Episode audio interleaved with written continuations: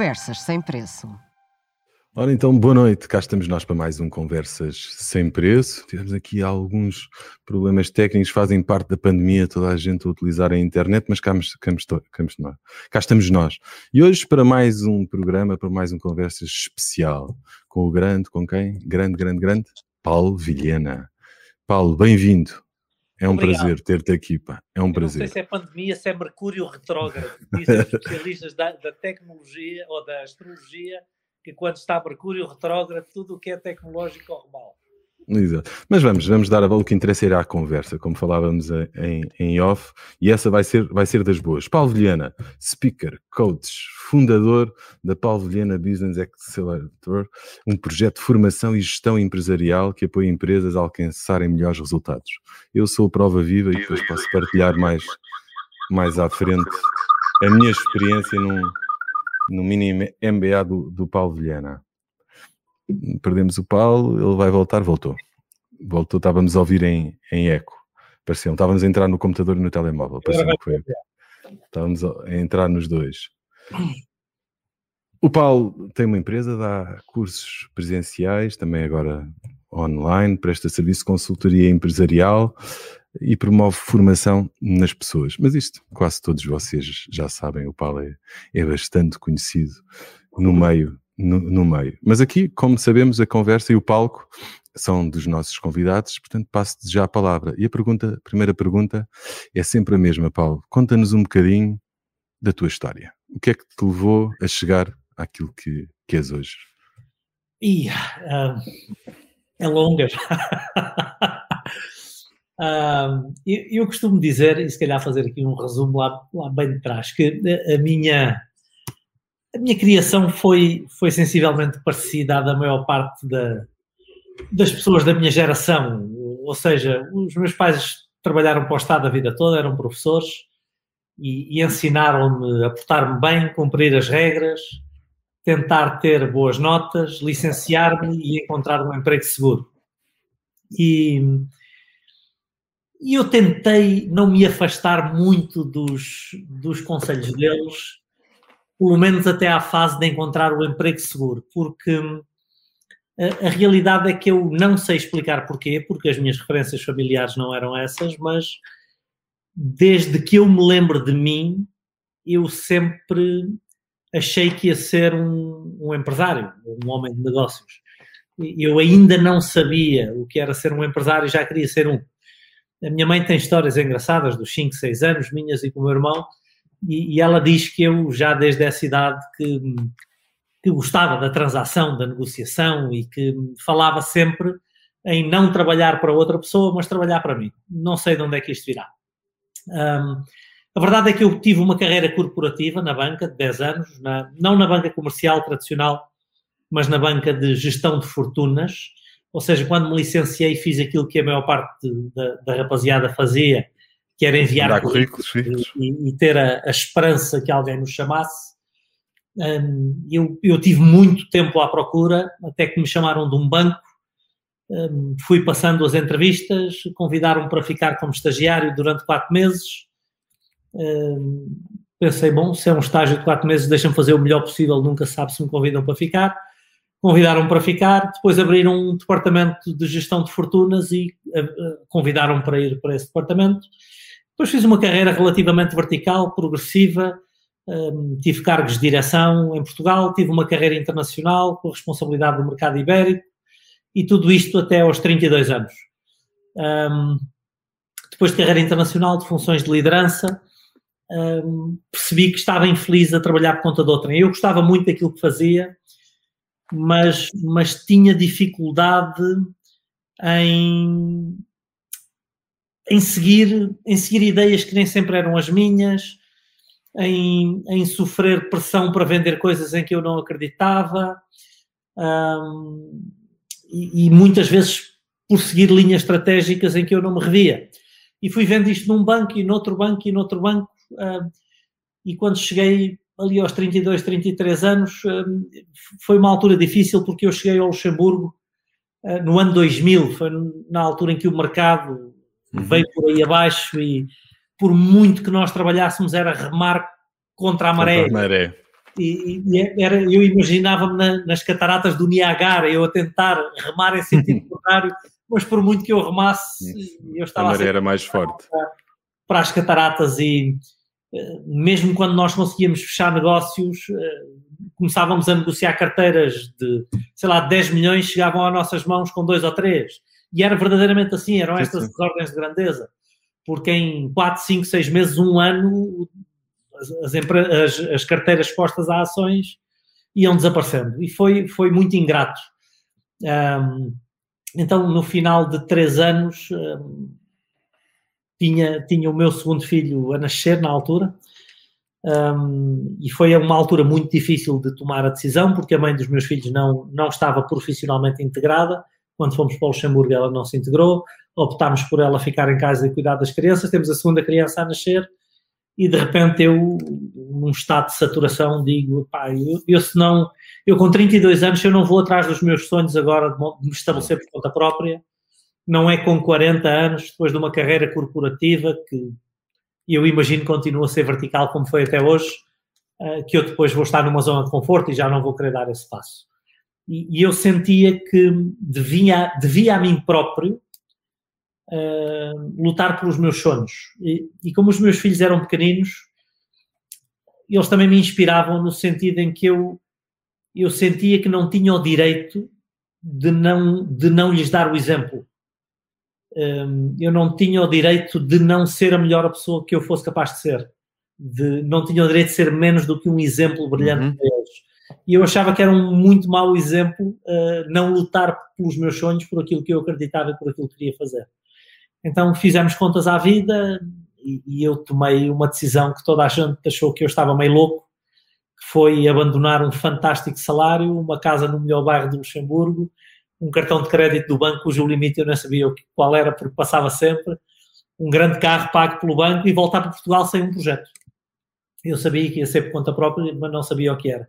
Okay. Um, e contando uma história longa depois de uma forma curta, fiz um MBA uhum. na Católica na altura, um, achei que nesse ano encontraria um projeto, não encontrei e às tantas dou comigo com algum tempo disponível e começo a ter amigos que me, que me pedem ajuda nas empresas deles. Olha, pá, nós estamos aqui com problemas, tu estás com tempo, não nos dás uma ajuda.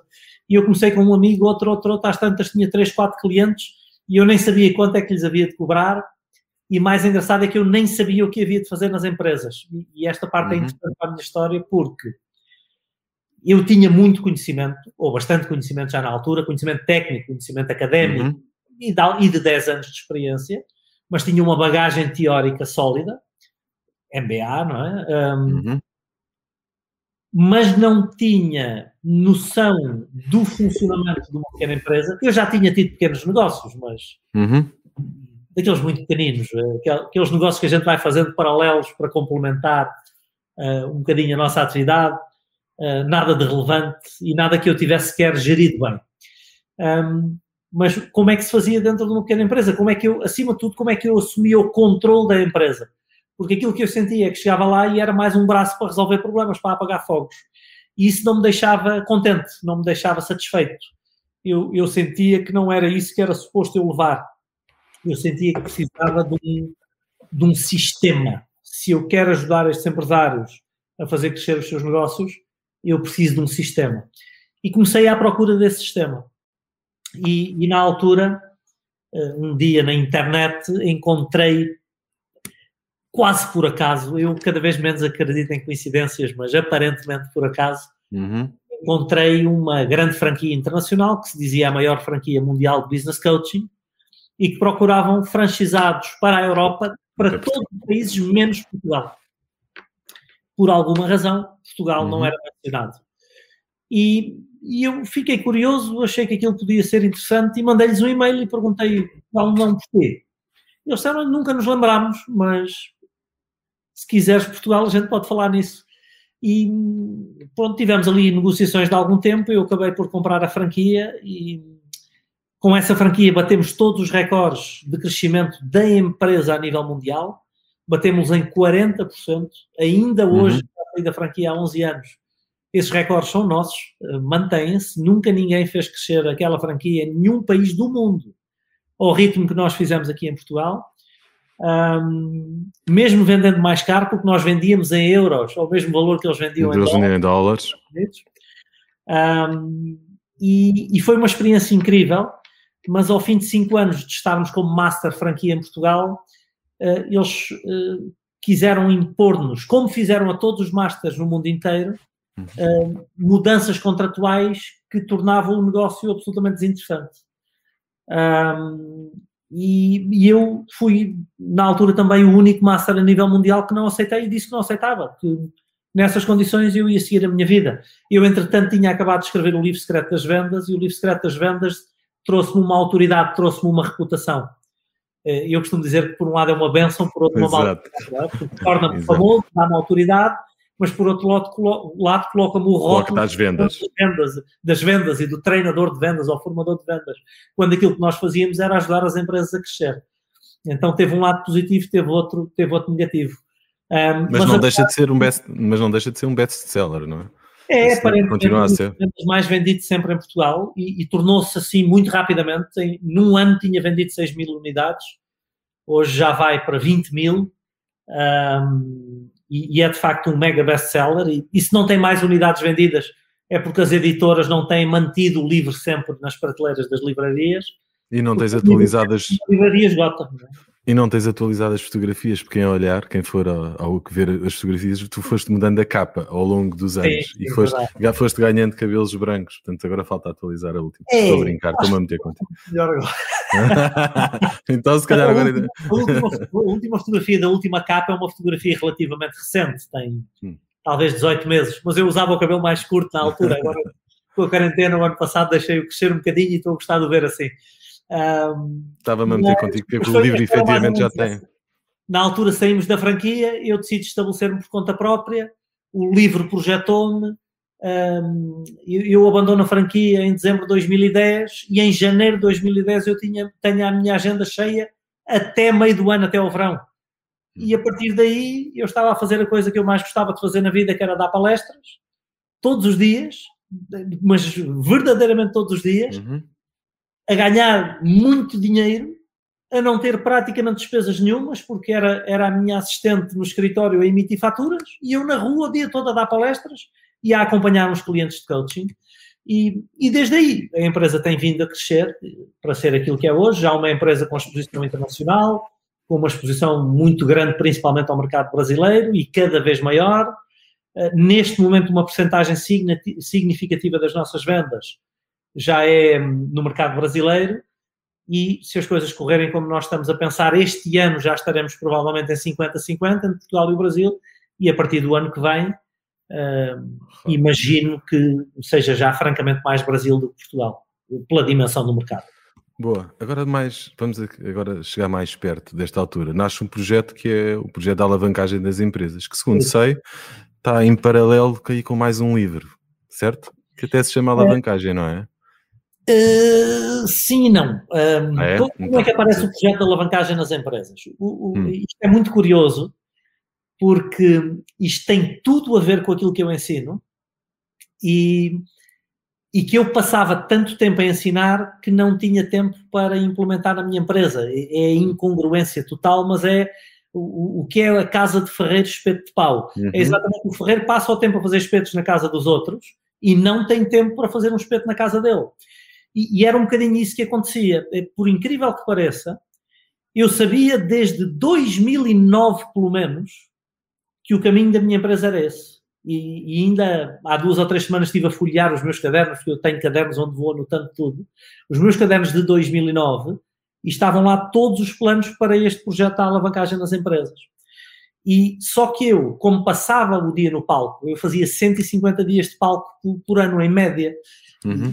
E, e, dos 250 dias úteis que o, que, o, que o ano tem, os poucos dias que eu não estava no palco, ou estava a vender, ou estava a, a resolver berbicachos no escritório, porque há sempre, não é? Há sempre coisas para resolver, questões processuais, administrativas, etc. Então eu não tinha tempo uh, verdadeiramente para sair da parte de baixo do organograma da minha empresa da entrega e passar mais tempo em cima no trabalho estratégico. Então eu fazia o erro comum que eu ensinava nos cursos que não pode ser feito, que era abdicava das tarefas e ainda mais tarefas estratégicas, que era encontrava um responsável, um profissional pelo marketing e dizia é isto que tu tens que fazer. Um, dava-lhe os cursos, pagava-lhe os cursos, explicava-lhe o caminho, obviamente que é um caminho que eu nunca tinha feito, portanto eu, eu ia-lhe dando aquilo que me parecia que o caminho era, um, mas dava-lhe a orientação, a direção é esta e depois temos que ir à procura. E como eu não estava na execução, um, aquilo que acontecia é que estes profissionais, porque foram quatro neste, nestes anos todos, que eu fui trocando porque não resultavam, acabavam por me convencer que aquilo não, faço, não funcionava, que não funcionava, uhum. que teria a dimensão que eu pensava. Ou... Porquê? Porque é natural e eles não têm a visão do empresário, eles não têm. Um, os três chapéus, já lá vamos chegar. Não têm os três chapéus, são, são técnicos e não há nada errado com isso. Uhum. E a haver era da minha parte, talvez eu tivesse a pedir a pessoas que ainda não estavam preparadas para me poder dar isso, um, tarefas que elas não estavam prontas para fazer, ou que elas não entendiam perfeitamente, ou que eu talvez não as tenha brifado como deve ser. Um, mais, mais uma vez, contando a história longa de uma forma curta, foi uma primeira, não resultou. Depois apareceu-me um tipo que foi ele que se veio vender, um, até porque era um tipo conceituado a nível da internet em Portugal. Foi ele que me disse: Eu sei fazer isso, eu gostava de fazer contigo. Eu disse: Ótimo. Um, e fizemos as primeiras experiências que correram razoavelmente, mas que foram com o tempo degenerando, enquanto a ideia era que fossem subindo. Depois apareceu uma terceira pessoa que também teve uma primeira experiência e correu bem, mas com o tempo também foi degenerando em vez de ir subindo. E uma quarta pessoa que nem conseguiu fazer as primeiras experiências. E até que a pandemia salvou-me. Por incrível que pareça, eu devo ter sido uma das poucas empresas salvas pela pandemia. Porque eu estou num ponto de esgotamento nos últimos dois anos de, de, palco de palco, de já não aguentar, mas de já não aguentar nem mentalmente, nem fisicamente, nem motivacionalmente.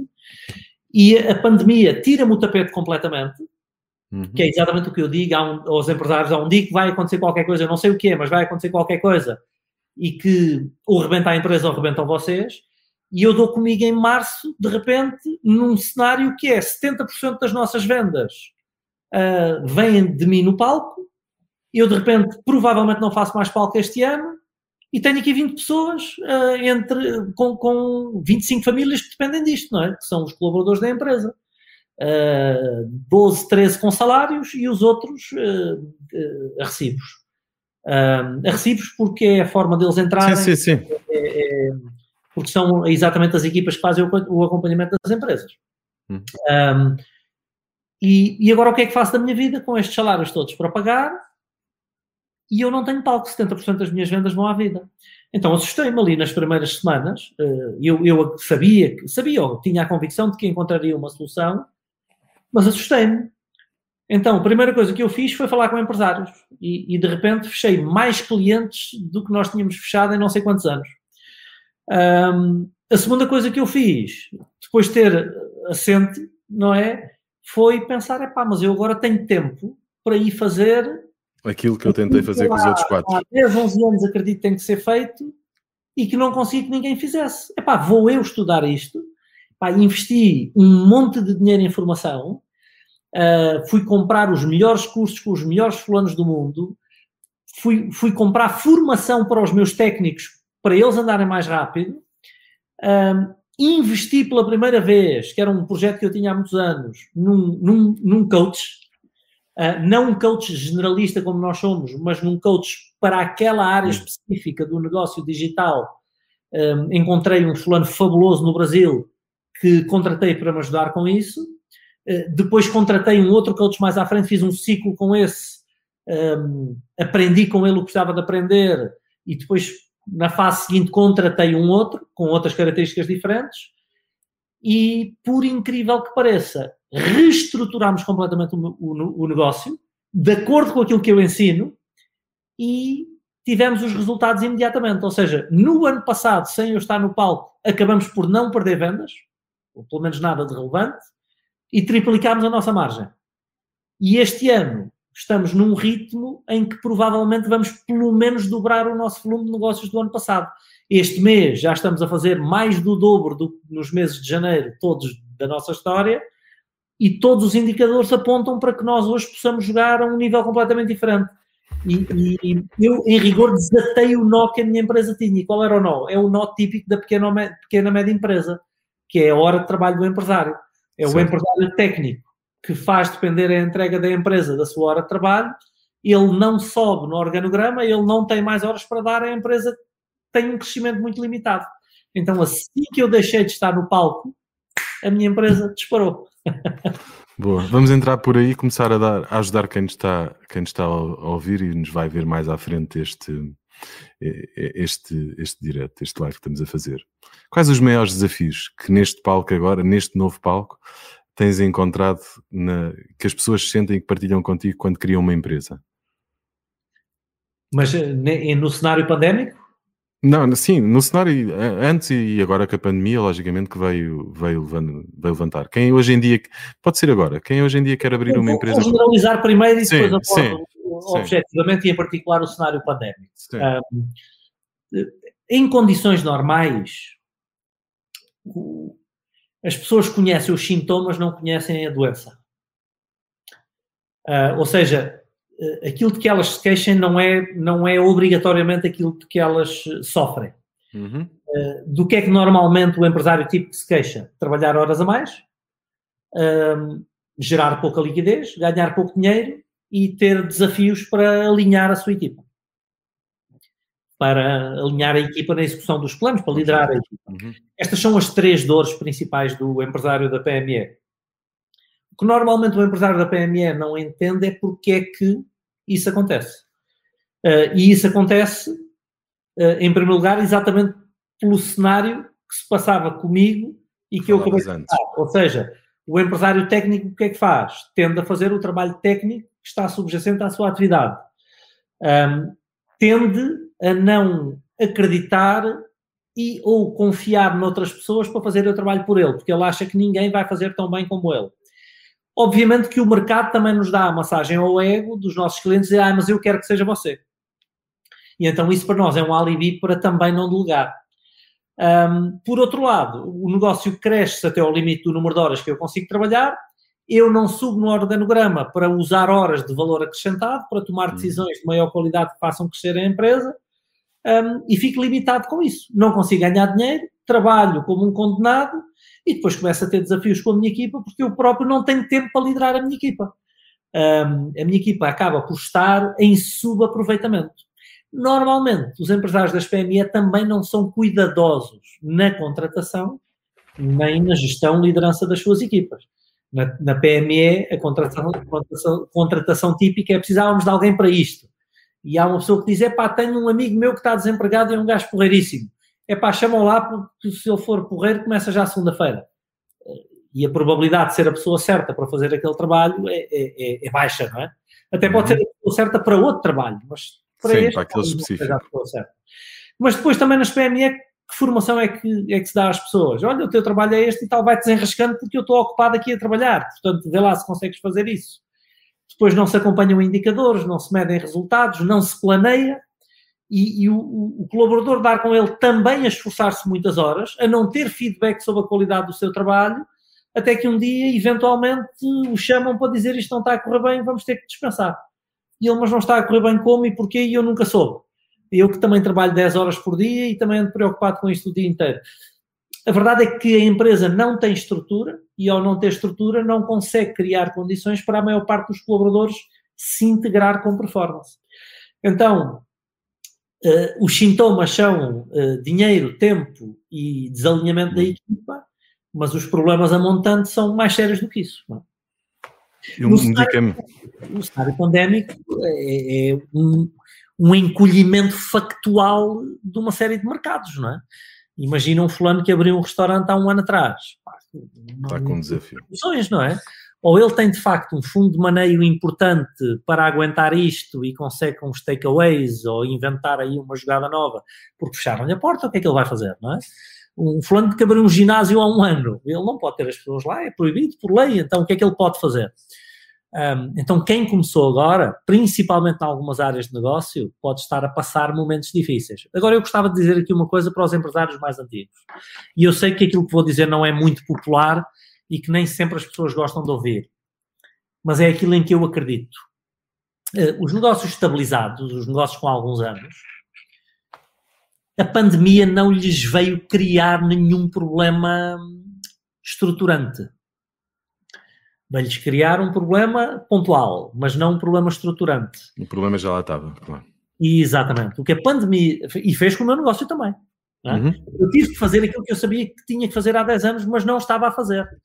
Um, Veio-nos mostrar as fragilidades que nós já tínhamos e que não se viam antes. Ou que nós até víamos, como era o meu caso, até sabíamos, eu até imaginava como é que podia resolver, só que zona de conforto, e zona de conforto extremamente desconfortável, que é trabalhar demasiadas horas, mas é mudar a forma de atuar, é, isso é que é sair da zona de conforto.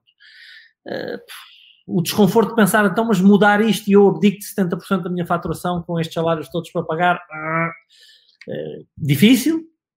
Um, e a pessoa acaba por ir fazendo um dia depois do, do outro e, e, e adiando as decisões. Agora, a pandemia não nos trouxe problemas estruturantes. Agora, veio mostrar todos aqueles que nós já tínhamos Bem e porém, claro. queríamos ver ou não estávamos mesmo a ver. Olha, um dos medicamentos, falámos na doença e nos sintomas, um dos medicamentos que tu defendes é aquela coisa das três personalidades, não é? Eu há bocadinho chamava-lhe três chapéus, que também pode ser, Sim. mas uma das coisas pode ser para os empresários, para os empresários das PMEs, que é o que estamos aqui a falar hoje, encarnarem estas três personagens, entre aspas. Queres-nos falar um bocadinho sobre esse, Sim, sobre eu, esse medicamento? Eu, eu, tenho desenvolvido uma quarta, uh, mas, mas há três de facto principais. Uhum. Um, uh, eu chamo-lhe o, o, técnico, o empreendedor e o gestor.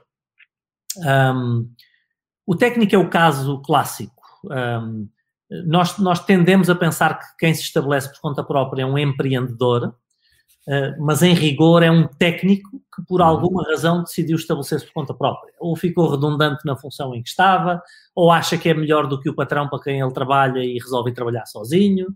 Mas, mas ele é um técnico, é o caso típico, o cozinheiro que negócio é que vai abrir? Um restaurante cabeleireiro ou barbeiro, que negócio é que vai abrir? Uma barbearia ou um salão? O, o, o, bancário, que negócio é que vai abrir? Eventualmente um negócio, sei lá, de créditos, de consolidação de créditos, de gestão de créditos, de apoio nas finanças pessoais, que foi a primeira coisa que eu tentei fazer. Uh, ou seja, nós tendemos a montar um negócio à volta de, de, da atividade técnica que nós dominamos. Eventualmente um personal trainer vai tentar abrir um ginásio e esse é o caso mais típico. Qual é o grande desafio que isso nos traz? Uh, o desafio que me trouxe a mim, que te trouxe a ti inicialmente também, é que quando nós começamos a trabalhar, em vez de subirmos no organograma e fazermos gestores, nós vamos estar às 8 horas, 10 horas, 12 horas por dia no trabalho técnico. Vamos estar no, uhum. no front office, vamos estar a falar com pessoas, vamos estar a preparar aquilo que temos que vender às pessoas e, e temos que fazer basicamente quase todas as funções do organograma. E, e, depois falta-nos muitas vezes a consciência de que há pelo menos mais dois chapéus eh, que, se, que se eu não colocar, eu desequilibro o funcionamento da minha empresa, o que a prazo vai significar a falência da empresa. Um, e as estatísticas comprovam isso, não é? 40% das empresas fecham no primeiro ano, 80% nos primeiros 5 anos e 96% nos, 10. nos primeiros 10. E mais ainda, dos 4 que, que sobrevivem, só 2% prosperam, só 2% passam. É que faturam mais de. Portanto, o, o cenário é estatisticamente dramático. E, e, parte disso é porque a esmagadora maioria dos empresários não cumpre o papel de empreendedor e o que é que eu pessoalmente chamo empreendedor? Enquanto o técnico é uma figura que vive no presente e assegura que hoje estamos a fazer tudo o que é preciso, vendemos, entregamos, pós-venda, reclamações, bancos, fornecedores, trata tudo no dia a dia. O empreendedor é um fulano que vive no futuro. É um, é um fulano que imagina a empresa daqui a 10 anos, daqui a 5 anos, daqui a 3 anos, daqui a um ano. É, é o visionário. É o fulano de quem o crescimento da empresa depende. Sem a personalidade empreendedora, a minha empresa não cresce. O que é que a minha empresa faz sem a personalidade empreendedora? Paga-me um salário a mim. E, eventualmente, se sobrar dinheiro, depois de eu pagar a, todos outros, a todas as outras pessoas. Mas a esmagadora maioria das PME é formatada para pagar um salário ao empreendedor. Se ele for um bocadinho mais ambicioso, um salário mais alto. Se ele for um bocadinho menos ambicioso, um salário mais baixo. E às vezes ele acomoda-se àquilo que sobra todos os meses do que a empresa gerou. E às vezes é muito pouco. Um, Não tendo a personalidade empreendedora, a empresa não sai daí. Mas há outra personalidade que é preciso cumprir, que é a personalidade gestora. E a personalidade gestora vive no passado. E o que é que significa viver no passado? É o fulano que vive a reunir informação sobre aquilo que aconteceu, e normalmente esta informação é numérica, são números, uhum. indicadores, e usa essa informação para tomar decisões inteligentes sobre o que fazer no futuro. Eu, eu costumo comparar o gestor a um comandante de avião. Ele tem os instrumentos de onde bebe a informação, o painel de instrumento, uhum. sabe ler o painel e sabe que alavancas tem à sua disposição para atuar sobre essa informação. Uh, que a esmagadora maioria das PME não faz. É, é, muito curioso e as coisas melhoraram bastante desde que eu comecei a fazer isto em 2004. Um, mas continua muito longe do ideal. Eu, eu, posso dizer que este ano, nos últimos 10 meses, diagnostiquei tranquilamente umas 100 empresas. Mais coisa, menos coisa, mas essa é a ordem de grandeza. Eu diria que recordo-me de duas tivessem planeamento de atividade. duas que soubessem o que é que, para onde é que a empresa vai nos próximos anos, mas mais ainda, que soubessem o que é que tem que ser feito neste trimestre. Duas em 100. E repara, Rui, eh, tu, tu podes estar a pensar, epá, este fulano só, só tem clientes de vão de escada. Empresas. Não, não, ac acredito não, não, que não. Acredito não, não, nós estamos a falar de muitas empresas nas dezenas de milhões de euros de, fatura, de faturação. Que eu às vezes chego a pensar, mas como é que eles lá chegaram? Eles testaram todos os limites daquilo que é razoável. Obviamente que chegam lá e depois começam a ter uma série de problemas decorrentes disso. Mas ninguém nessas empresas está a pensar o futuro da empresa. O futuro de longo prazo. Eh, de um ano para cima de um ano. Mas também não estão a preparar a execução a três meses. Mas depois vamos, vamos ao nível seguinte, que é, que é logo a minha segunda preocupação. Uh, portanto, esta é a primeira preocupação, que é a empreendedora. A segunda é a gestora. Uhum. Uh, quando eu pergunto a 100 empresários quantos é que analisam mensalmente as suas demonstrações financeiras, 3% dizem que sim, e, e, nós temos isso medido, 3% dizem-nos que sim, uh, provavelmente um deles sabe analisar, mas não analisa. Talvez um ou dois dos 100 de facto uhum. estejam a analisar mensalmente. Uhum. Um, ou seja, 97 nem sabe ler as demonstrações financeiras. Fazem o que o contabilista diz para fazer, não é? Aquela, aquela coisa da Usam-nas simplesmente com a finalidade fiscal, que é saber quanto é que uhum. eu tenho que pagar de impostos, um, mas não entendem o resultado. Porque as demonstrações financeiras o que é que fazem por nós? Dizem-nos o resultado do jogo. E a minha e pergunta é, como é que eu posso jogar o jogo se eu não sei ler o marcador? E porque o empresário português, isto se calhar vou dizer um disparate ou não. Não é português, o que eu... no mundo inteiro. Oh, no mundo inteiro. É no o foco é como é que eu pago menos de impostos, não é? Sim. Em vez de ser como é que eu pago mais, menor, como é que eu pago mais? Menores os meus impostos. Então, o fulano se tem impostos para pagar ainda se zanga com o contabilista, porque o contabilista não está a fazer um bom trabalho, porque ele tem muito dinheiro para pagar de impostos e ele não tem dinheiro na conta bancária. Claro que não tem. Ele não distingue vendas de lucro, lucro de fluxo de caixa, porque ele não analisa o balanço, a demonstração de resultados e a demonstração de fluxo de caixa, e ele não olha para o manómetro como é que ele assegura o resultado. Como é que eu sei se tenho combustível no meu carro se eu não tiver lá um ponteirinho a dizer quanto é, quanto é que é o combustível? Ui, a, a, a pergunta sim, é simples, não, não é? Se tu não tiveres ponteiro do combustível, é inevitável que mais dia menos dia vais ficar sem combustível. Fizeste malas, yeah. distraíste, aconteceu qualquer coisa, ficaste parado é na pior altura possível. E é mudar não, um bocadinho a mentalidade. Isso. Não, não, não olha. Mais ainda, não entende sequer como é que as atividades do dia a dia e a é, montante das atividades, as suas decisões, estão a influenciar o resultado. Então é a mesma coisa que eu me propor a jogar um jogo qualquer, pádel, como tu jogas, ou ténis, ou como tu jogas, ou basquete, né? e eu, eu, também dou, também de vez em quando vou lá. Um, um, como é que eu posso jogar o jogo se eu não sei contar? Não, não, não é possível, não é? Eu, se eu não sei as regras, se eu não sei quando a bola bate ali é fora, quando bate ali é dentro, e eu tenho que jogar ali para ser mais difícil ao adversário, eu não tenho a mínima ideia. Então eu esforço muito, bato na bola com toda a força, e, e quando chego ao fim, dizem-me o quê? Perdeste 6-0, 6-0. E foi a economia. é o governo. Técnico, técnico, gestor, Vamos ao terceiro e depois vais-me dizer o quarto. O quarto Bom, já, já, disse o terceiro, já disse o, tá, técnico, o empreendedor. O técnico, Agora o ah, quarto, o, sim, o quarto, Que, eu tenho, que eu tenho trazido para esta conversa, que é o investidor. Ok, sim. Ou seja, é o que meteu lá dinheiro e que te, tem que assegurar que gera um lucro. Tem que assegurar que gera um lucro, porquê? Porque ele ou quer remunerar o seu investimento, eh, transformando esse lucro num dividendo que ele paga a si mesmo, é o rendimento sobre o lucro, não é o rendimento sobre o trabalho, que é nas PME, a maior parte dos empresários não entende isto, confundem o rendimento, do, o rendimento que podem tirar como lucro, que é de serem donos da empresa, do rendimento que tiram de salário, que é de serem trabalhadores da sua própria empresa, uhum. ou pelo menos que esse lucro esteja a ser reinvestido na empresa para que a empresa cresça e aumente o valor da empresa. Ou seja, o valor da empresa é o aumento do património pessoal do empresário.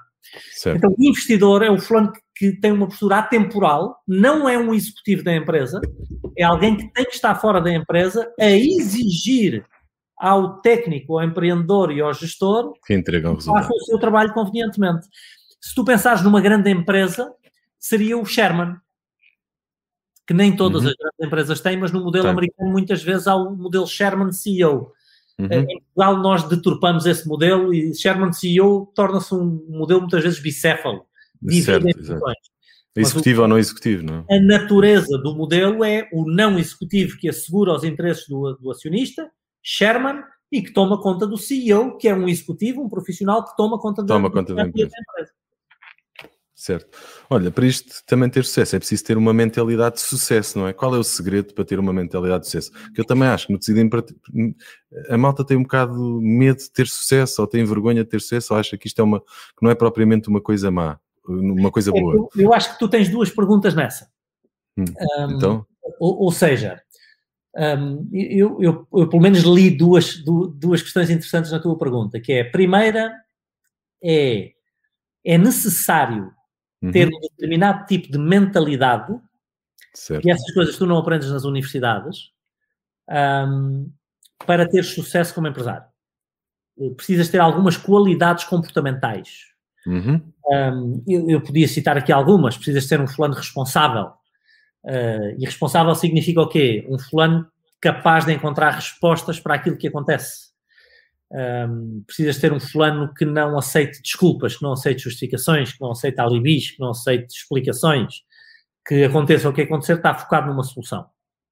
Seja ela qual for, mas eu tenho que encontrar uma solução.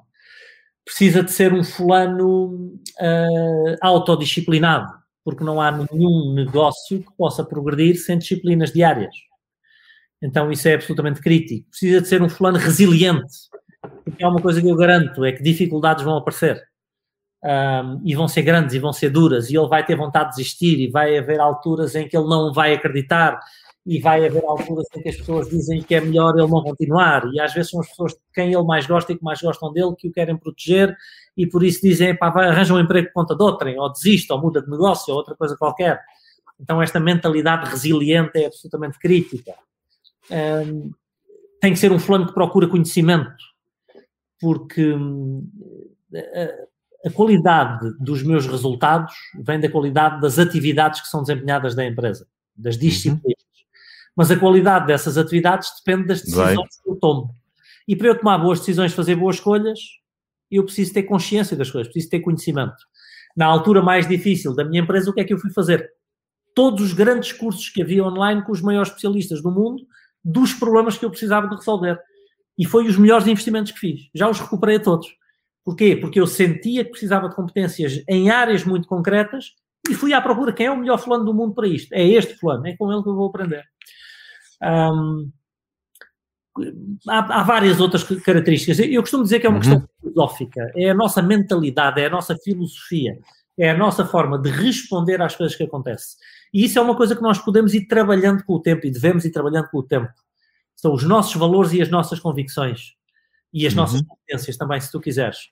E às vezes há pessoas que dizem, ah, mas isso dos valores uh, são aqueles com que nós nascemos. Não, nós nascemos sem valores. No, nós, quando nascemos, não sabemos distinguir o certo do errado. Valores certo. são os rótulos que eu coloco para o certo ou para o errado.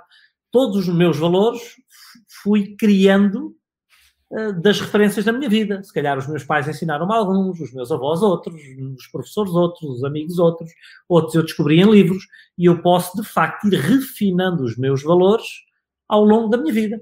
Há coisas que eu achava que estavam certas há 15 anos atrás e que hoje tenho vergonha. Hoje... Até profissionalmente, coisas que eu tinha orgulho de fazer e hoje tenho vergonha de ter feito isso. Mas há 15 anos eu achava que era certo. Hoje acho que é errado. Um, eh, e, portanto, os meus valores têm sido refinados ao longo do tempo. Um, então é, é, é, desenvolver uma filosofia cada vez mais cuidada, mais refinada, um maior entendimento sobre as coisas, uh, porque nós nunca temos um entendimento total, mas procurar entender uhum. melhor. Uh, os fenómenos, porque é que é assim, porque é que é assado, as relações causa e efeito, ganhar intimidade com as variáveis sobre as quais eu posso atuar para ter um determinado resultado. Então, esses aspectos são, são, são absolutamente críticos, não é? A tal mentalidade que eu acredito que é, que é importante para se ter sucesso. E a tua pergunta tinha uma segunda vertente, que foi a final, e agora passou-me. Qual era? Não, era qual era o segredo para uma mentalidade de sucesso? Era a minha pergunta que tu subdividiste em, é, mas em tu duas, depois, parte. depois deste-lhe aí uma nuance que eu achei que era uma coisa diferente e que era interessante também. E agora escapou-me, escapou-me o que era. Mas já, já, já lá volto. já volto. Para este, para este tema das empresas, se nós tivéssemos, ou se tu tivesses que identificar um erro, só um, que os, empre, que os, empresários, que os empresários mais cometem e como resolver, são assim aquele que te aparece mais vezes. Olha, não, nestas, 100, nestas 100 empresas, só um, só para fecharmos aqui o ciclo. Deixámos de ter três, não, vamos a um, só para dar uma dica concreta. Procura o conhecimento. O, o maior problema é que uhum. os empresários sabem do negócio, não sabem de negócios. Ok, é um ponto. Então, percebes? A grande diferença é que eu sou o melhor chefe de cozinha do mundo, mas eu não sei gerir uma empresa. As pessoas querem comer a minha comida, mas eu depois não consigo organizar o resto. E eu até posso conseguir organizar um super restaurante e dar uma ótima experiência gastronómica, mas não sei fazer com que ele gere lucro e fluxo de caixa. Como evitar este, todos nós sabemos, não é? É ir à procura do conhecimento, não é? E tem que se procurar. É, é, é ir à procura do conhecimento, é, é nós, procurar. Nós, nós verdadeiramente não conseguiríamos sequer andar se não tivéssemos aprendido. Porque há pessoas que pensam que é intuitivo, mas não é nós andamos por observação, imitação, repetição. Uh, há, há, muitos anos, tu ainda és capaz de ter estudado isto, Rui. Um, hum. Estudava-se muito nos anos 80 em, em psicologia, salvo erro. Um, eu estudei isso na escola ainda. O caso de uma menina que foi uh, perdida na floresta e que foi criada por lobos. Uhum. E, e, ela não andava assim, nos pés, andava com quatro. É? Com as quatro mãos andava com as mãos no lugar das patas, porque é observação, imitação, repetição. É a nossa forma de aprender. Nós estamos programados para aprender dessa forma. Todas as referências dela era de andar de quatro patas, ela andava com as mãos no chão. Não tinha nunca tido a referência de, de andar ereta, não é? Então não andava sobre os pés. Então tudo o que nós fazemos, eh, nós aprendemos das nossas referências. Se eu não tiver o conhecimento de gerir uma empresa, eu não consigo gerir a empresa. Agora, há pessoas de certeza que estão a pensar, porque eu leio mentes, epá, mas há este fulano tem a quarta classe e tem uma empresa super bem sucedida. Há, há de facto casos desses. Há pessoas que, por alguma razão, intuitivamente parecem entender como as coisas funcionam e parecem conseguir se alinhar com as práticas hum, necessárias. Eu, eu, eu tenho um caso concreto. O único empreendedor de que eu me recordo na minha família é o meu avô materno. O meu avô materno tinha a quarta classe. O meu avô materno tinha uma sabedoria financeira que eu só entendi depois dos 30. Que eu só entendi depois de estudar muito negócios e finanças. Só depois dos 30 é que eu comecei a entender a sabedoria financeira do meu avô, que nunca tinha lido um livro sobre finanças. Por alguma razão, intuitivamente, ele entendia as coisas e conseguia fazer as coisas certas. Eu já não sou tão inteligente. Eu tive que estudar para aprender. E a esmagadora maioria das pessoas precisa de estudar, precisa estudar de para aprender coisas para ter consciência. Agora, há de facto algumas pessoas que, por alguma razão que eu não sei explicar, parece que intuitivamente lá chegam. Entendem e respondem da forma adequada. E mesmo essas beneficiam de procurar conhecimento, claro. Se o meu avô tivesse tido a oportunidade de procurar esse conhecimento, se mais conhecimento, tinha sido. sabe quão longe ele poderia ter ido. Não? É? Olha, outro tema sensível nesta coisa das empresas de PMEs é a cultura, aquilo que nós cada vez ouvimos mais da cultura e da importância na felicidade e no trabalho que tem a cultura. Eu sei que isto dava para mais um conversas e podemos marcá-lo, que isto é tema para, para estarmos aqui à conversa uma hora. Tenho uma vida quase. É? Exato, e vai é. mudando, não é? E vai mudando. Ainda falávamos nisso no, no mini MBA que eu tive é, contigo há, há pouco tempo. Esta tem outra vez duas lá dentro. Uh, ou pelo menos eu leio duas perguntas lá dentro, até porque tu deixaste escapar aí a questão da felicidade nas empresas. Uhum. Agora, se eu não me esqueço que tenho que terminar. Exato, é duas.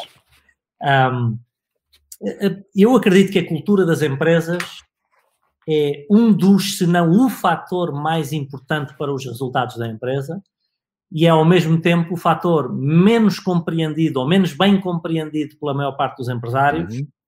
e, e, menos valorizado. Vamos, vamos para já tentar explicar de uma forma simples o que é isto da cultura da empresa. Certo. E, e o que é? é? São os hábitos comportamentais dos colaboradores da empresa no ambiente de trabalho. Eu às vezes explico a coisa da seguinte forma. Nós não nos comportamos em casa exatamente da mesma forma que nos comportamos no trabalho. Certo. Nem as conversas normalmente são as mesmas. É? As conversas que eu tenho no trabalho não são as mesmas conversas que eu tenho em casa. Às vezes até o humor, o humor familiar é diferente do humor profissional. Aquele grupo aprendeu a rir-se destas coisas, o outro grupo aprendeu a rir-se de outras coisas. E às vezes compara até com grupos de amigos, não é? Então, eu tenho um comportamento quando chego à empresa, tenho outro comportamento quando chego a casa, tenho outro comportamento quando chego ao meu grupo de amigos. É normal. Nós uhum. tendemos a afinar o nosso comportamento pelas regras do grupo onde estamos inseridos. Às vezes até acontece nós temos diferentes grupos de amigos. Os amigos de infância, os amigos da universidade, os amigos do trabalho, sei lá, há várias origens para vários grupos de amigos. E cada grupo tem a sua ecologia particular. Eh, as minhas brincadeiras, as minhas piadas, as minhas conversas no meu grupo de amigos de infância não é igual às minhas conversas, às minhas piadas e ao meu comportamento no meu grupo de amigos da universidade. Porquê? Porque a ecologia é totalmente diferente num grupo e noutro. E que também não, não é igual ao comportamento que eu tenho quando chego à empresa, onde ainda mais tenho uma função de liderança. Nos outros grupos não tenho. Ou seja, todos nós, e é a natureza, é assim, não é errado, tendemos a balizar os nossos comportamentos pelas regras, pela ecologia do grupo onde estamos inseridos. Ora, a cultura de uma empresa é a ecologia particular, é, é, são as regras comportamentais, os rituais, os tiques comportamentais que nós tendemos a assumir quando chegamos à empresa. A forma como nós reagimos, as conversas que nós temos, o registro da comunicação, se é mais duro, se é mais suave, se é mais humorístico, se é mais sério. Um, se é mais responsabilizante, se é mais desresponsabilizante, se é mais orientado para resultados, se é mais orientado para tarefas. Então, qualquer colaborador chega a uma empresa e tende a balizar a sua performance pela forma como aquele grupo faz as outros. coisas. Então, os resultados da minha empresa vêm do comportamento da minha equipa, a cultura da empresa é o reflexo do comportamento da minha equipa. Para eu mudar os resultados, eu tenho que mudar a cultura. Se eu quero melhorar os resultados da minha empresa, eu tenho que melhorar a cultura da empresa. É uma espécie de software da empresa. Exato. Ora, hoje em dia, que era a segunda parte da tua pergunta, da estão, estão na moda uh, as teorias da felicidade no posto de trabalho, de, dos mimos, eu costumo dizer que é dos mimos, não é? Uh, porque aparecem aquelas empresas de Silicon Valley que têm creche dentro do trabalho, que têm jogos, têm Playstations, têm bilhares, snookers, ping-pongs, sei lá, têm sítios para as pessoas dormirem, fazer a cesta, não têm horário de trabalho, eh, a pessoa entra à hora que sai e, e, e sai à hora que quer, entra à hora que quer e sai à hora que quer, um, têm hierarquias extremamente diluídas, se o estagiário não quer fazer a função, não faz, se quer dizer que não ao presidente, diz. Silicon Valley, a cultura é, é muito esta. Um, e depois nós pegamos num ou outro exemplo de empresas que têm resultados extraordinários, como uma Zappos, uma Google, uma Amazon, e que têm culturas desse género, e, e entendemos da exceção que isso pode ser a regra. Porque a esmagadora maioria das empresas de Silicon Valley, a esmagadora maioria, 90 e muitos por cento, por cento. capitulam. São empresas que têm uh, bolsos fundíssimos, porque são todas financiadas por fundos de venture capital e seed capital e business angels e, e o que seja, consomem dinheiro à bruta e a quantidade de projetos vencedores que saem dali é muito, muito, muito pequena. Um, e, e, eu tenho tido, inclusive, a possibilidade de trabalhar com algumas empresas desse género e, e, confesso que ainda hoje, eu sou de outra geração, na minha geração não era assim, isto é muito mais aqui para a rapaziada dos 30 anos, mas ainda hoje me faz um bocadinho de confusão, porque no que é que eu acredito? Uh, hum. A empresa tem que gerar resultados tem que gerar resultado.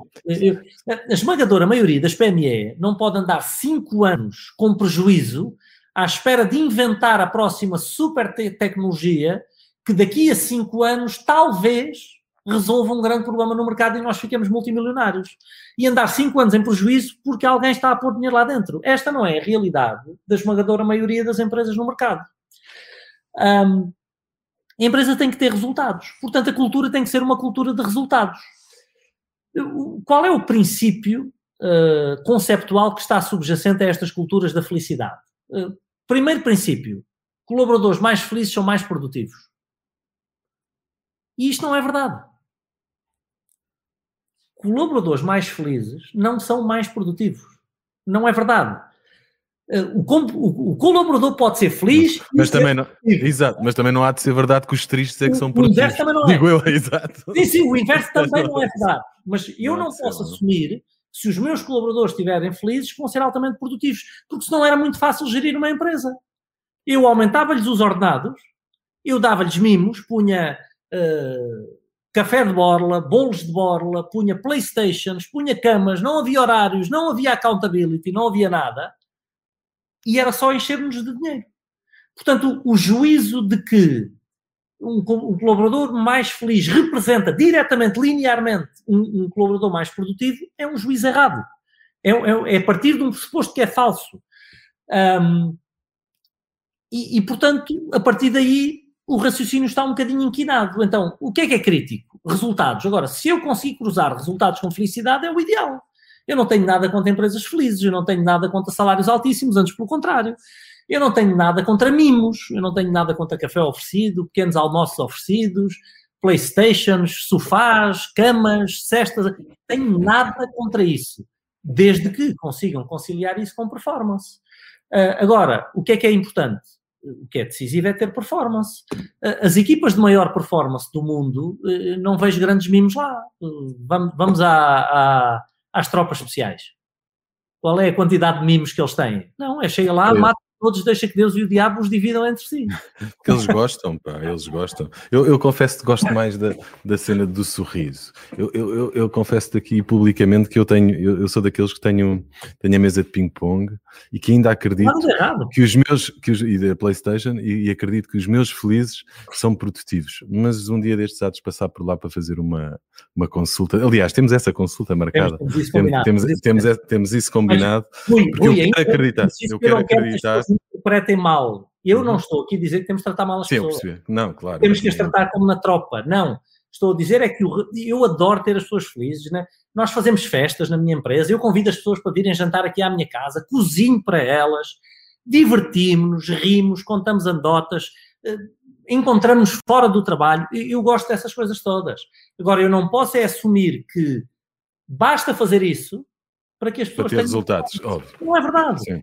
Agora, o que nós podemos é juntar as duas. conciliar as duas coisas, que é a pessoa adorar trabalhar ali, adorar vestir a camisola, ter a descontração para poder jogar ping-pong, ter a descontração para poder, é pá, estou cansado, vou-me sentar neste sofá de 15 minutos.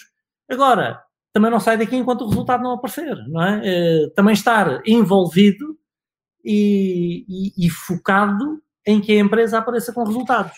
E entender que a sua remuneração depende da sua capacidade de contribuir para os resultados da empresa. Eu cheguei a janeiro, paguei prémios aos meus melhores eh, colaboradores, àqueles que tiveram melhor performance. Paguei, não foram iguais, não, paguei de acordo com o que eu achei que eles mereciam de performance que tiveram. Final de janeiro, cheguei a pagar prémios a alguns colaboradores tão grandes como o prémio de final do ano. Porquê? Porque tivemos um mês de janeiro absolutamente fantástico. Houve colaboradores que tiveram uma performance de exceção em janeiro Chegou ao final de janeiro, pau, está aqui outro prémio. Porquê? Porque eu quero que eles aprendam o reforço positivo. Quando eu tenho uma super performance, quando eu me envolvo, quando eu contribuo para os resultados da empresa, eu sou remunerado por isso. Se eu, de alguma maneira, alieno, perco envolvimento, estou-me nas tintas para o resultado, estou mais preocupado com cumprir horário, eh, não é tão crítico, não, não é tão fácil de receber um prémio assim, não é? É a Olha, forma temos, que eu tenho de distinguir a performance. Temos mesmo a chegar ao fim, isto passou, passou, passou rápido, mas agora que estamos todos sem ping-pong, sem Playstation, sem, sem nada, porque estamos todos em casa, dicas para gerirmos a nossa malta que está em casa para motivar as equipas. Isto é um desafio, não é? Isto trouxe um desafio é, a crescer. É, é. Até em termos de cultura e não sei o quê, aquela coisa da cultura que se cultiva muito no dia a dia, parece-me também. Uh, e agora estamos todos, nós estamos em 135 lares e tu também dá de estar em 25. Nesta altura, como é que, agora quais são as estratégias? Quais são as estratégias? Negócio, mas baixámos o número de colaboradores. Mas, eh, mas sim, eh, gerir uma equipa à distância não é fácil. E eu não sou um dos maiores fãs do teletrabalho, embora tenha ficado surpreendido com a nossa capacidade de funcionar em teletrabalho no último ano, porque eu não tinha noção de que seríamos capazes de, de uhum. fazer a reestruturação da empresa e, melhorar os resultados e nem sequer lá em está teletrabalho. tempo. Ah, e agora estamos em teletrabalho. Um, e é muito curioso, já agora aproveitar que ainda hoje de manhã me ligou um amigo meu com quem eu não falava há algum tempo, que tem uma função de presidência aí numa empresa uh, relevante, muito relevante no mercado, e que ele me, e, e, maior do que as nossas, muito maior do que as nossas, e, e, que me disse, Paulo, nunca pensei, mas fomos mais produtivos este ano em teletrabalho do que éramos no escritório. Uhum. Estamos a falar de uma empresa de muitas centenas de colaboradores, e ele deu-me essa, deu-me esse feedback. Um, eu acho que há algumas coisas que são fundamentais e que a maior parte das PME não fazem, mas não fazem nem quando estão uh, na forma sim. tradicional de trabalhar, mas também não passaram a fazer quando, quando passaram ao teletrabalho. Eu acho que uma das coisas críticas é planeamento.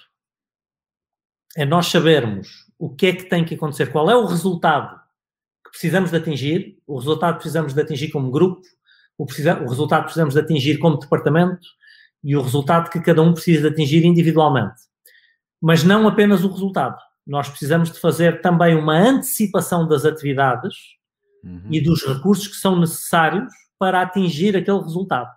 Então, fazer um bom planeamento para mim é uma das coisas críticas. Outra das coisas críticas um, é termos reuniões diárias usando as tecnologias de informação, os Zooms da vida, uh, ou os Hangouts do Google, o que seja, para não estar aqui a promover uhum. nenhuma plataforma, mas usarmos as plataformas de, de, de reuniões uh, digitais para nos mantermos permanentemente em contacto. Por exemplo, no meu caso, o meu WhatsApp não para, porque estamos sempre a trocar informações. Outra coisa importante e que decorre das reuniões e, principalmente do planeamento é a medição de indicadores.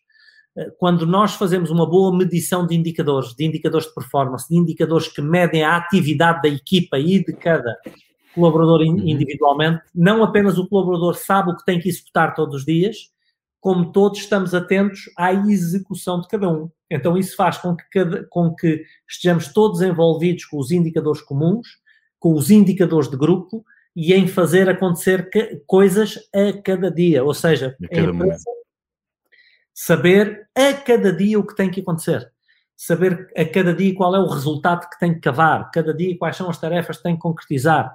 Porque se eu conseguir envolver as pessoas usando as tecnologias de informação com, com estas coisas, eu acredito que o teletrabalho para uma parte importante dos colaboradores, é uma coisa que funciona muito bem, muito bem mesmo. Há outros colaboradores que aproveitam o teletrabalho para fazer muito menos do que fariam se estivessem a ser controlados. Também não sou ingênuo a ponto de pensar que não é assim. Muito bem. Paulo, última pergunta, que estamos mesmo, mesmo, mesmo no fim. E esta, o que é que para ti não tem preço? Os meus valores. Boa. Eu não os vendo. Eu disse isso uma vez a um vendedor meu. Um, tu contaste essa história no último contei, contei, eu conto às vezes nas uhum. palestras, exatamente por uhum. causa da questão da cultura da empresa. Exato. Um, o melhor vendedor da equipa, numa empresa que eu tive, uh, isto foi para aí 2009, 2010, por aí, 2009, salvo erro, Um, e embora vendesse muito, não fazia nenhuma venda onde, onde, onde não houvesse alguém que se sentisse prejudicado. Ou era um cliente que se sentia enganado, ou que tinha sido tratado com injustiça, ou que não tinha sido transparente o negócio, ou era um colega. Ele não fazia um negócio limpo.